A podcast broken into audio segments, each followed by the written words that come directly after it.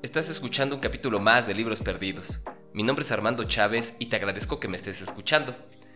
El día de hoy les iba a hablar de un autor rumano, pero en la búsqueda de los libros, porque los tengo desparpajados por todo mi, mi departamento, encontré un poemario de una autora que a mí me gusta mucho y preferí mejor hablarles de ella. Me refiero a la polaca Wisława Szymborska.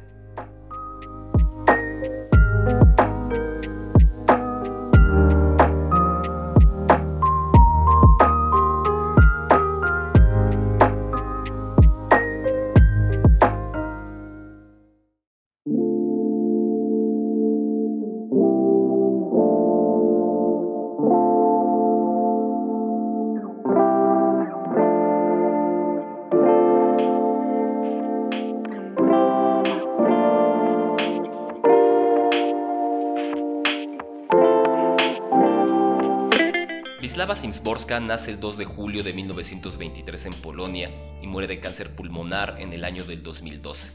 Reconocida principalmente por su labor poética y ensayística, se le otorga el Premio Nobel de Literatura en el año de 1996. Su fama es tal que se ha traducido en muchos idiomas, entre estos podemos encontrar el español.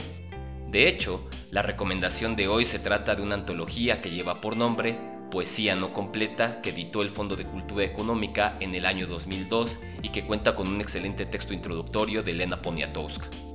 La poeta considera que la humanidad es una abstracción intangible e inasequible, sin embargo, lo particular, lo individual puede amarse, odiarse y hasta admirarse.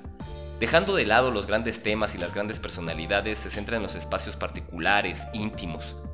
Tal es su maestría que podremos encontrar la experiencia terrorista momentos antes de la explosión, los primeros años de vida de Hitler, la habitación de un suicida, pero también parejas que juegan a encontrarse, golondrinas que son el ícaro mejorado, la experiencia de escribir. Sin dejar las reflexiones y las preguntas de gran calado, la autora no se nos muestra solemne y rígida, podremos encontrar muchas veces su faceta más irónica. Tampoco recurre a lenguajes exóticos o complejos, aunque tampoco sus poemas se tornan bobalicones y edulcorados. La antología en cuestión es un buen recorrido para adentrarse en la obra de la polaca, ya que pasaremos por los diferentes tópicos en los que se ha interesado. Pero lo más importante de esta antología es que podremos vislumbrar su evolución como escritora. La antología comienza en el año de 1957 y termina con poemas publicados en la década de los años 90. Decir más de la autora sería caer en el lugar común, en la intelectualidad pomposa. Su obra habla más que lo que yo podría decirles. Por lo anterior, leamos algunos poemas de la antología Poesía no completa de Wisława Szymborska.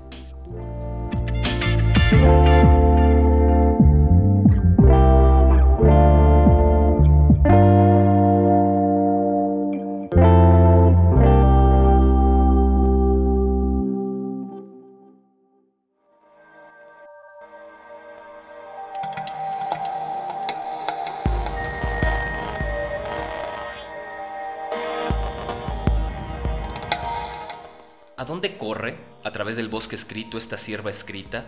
¿A beber del agua escrita, que copiará su hocico como papel carbón? ¿Por qué levanta la cabeza? ¿Habrá oído algo?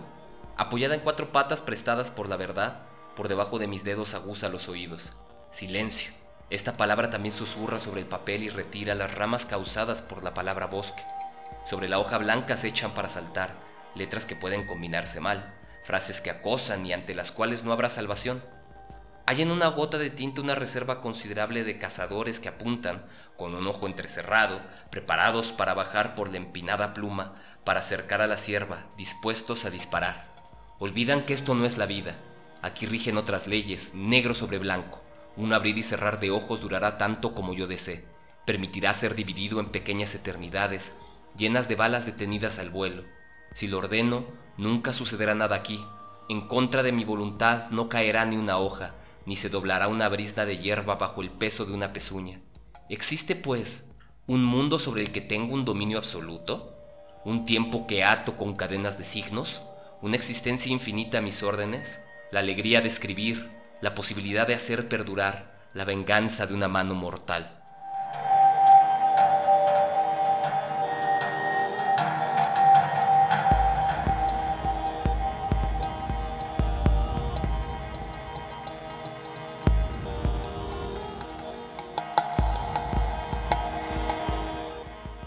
Bajo una pequeña estrella.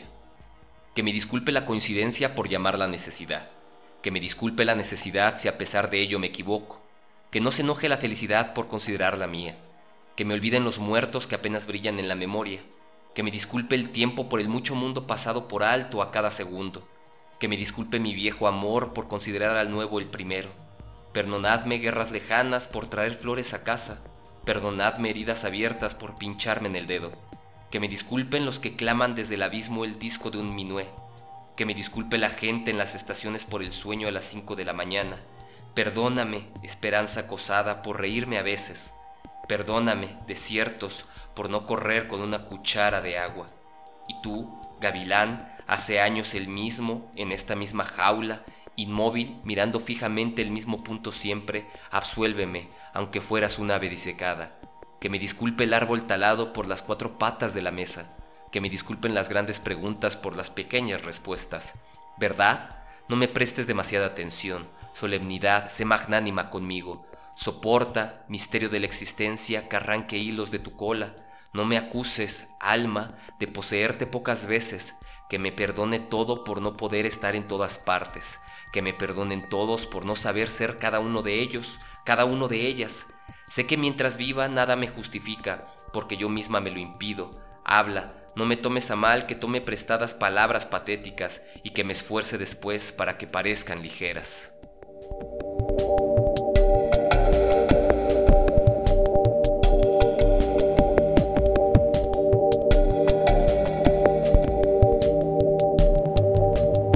Vida al instante.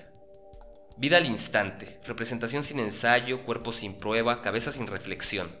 No conozco el papel que tengo, solo sé que es mío, intransferible. ¿De qué trata la obra? Tengo que adivinarlo sobre el propio escenario. Mal preparada para el honor de vivir, apenas se aguanto el ritmo de la acción impuesto. Improviso, aunque aborrezco la improvisación, tropiezo a cada paso con el desconocimiento de las cosas. Mi forma de ser huele a provincial, mis instintos son los de un aficionado, mi miedo escénico como justificación me humilla mucho más. Siento como crueles las circunstancias atenuantes, imposible retirar palabras y reflejos, las estrellas no contadas, el carácter, abrigo abotonado sobre la marcha. He aquí los lamentables resultados de estar a prisas. Si pudiera ensayar, aunque fuera solo un miércoles antes, o repetir otra vez al menos un jueves, pero ahí está el viernes con un guion que desconozco, ¿es justo? Pregunto, con la voz ronca porque ni siquiera me han dejado aclararme la voz entre bastidores. Ilusorio es pensar que se trata únicamente de un examen superficial que tiene lugar en una sala fortuita. No, estoy de pie entre los decorados y veo los sólidos que son. Me sorprende la precisión de todo este atrezzo. Los sistemas rotatorios funcionan ya desde hace mucho tiempo. Han sido encendidas incluso las más lejanas nebulosas, Ah, no me cabe duda de que se trata del estreno, y haga lo que haga, se convertirá para siempre en lo que hice.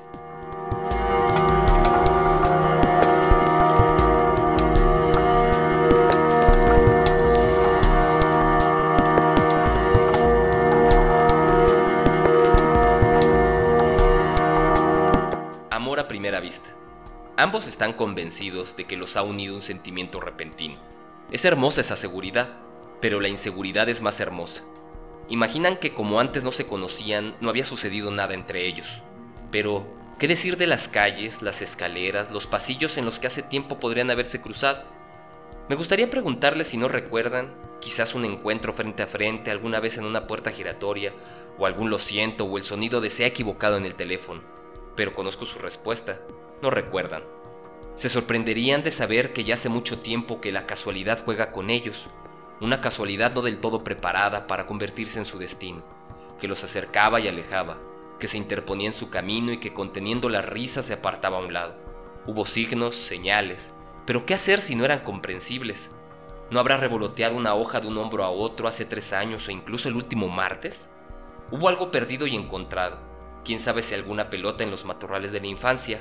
Hubo picaportes y timbres en los que un tacto se sobrepuso a otro tacto. Maletas, una junto a otra en una consigna, quizás una cierta noche en el mismo sueño, desaparecido inmediatamente después de despertar. Todo principio no es más que una continuación, y el libro de los acontecimientos se encuentra siempre abierto a la mitad.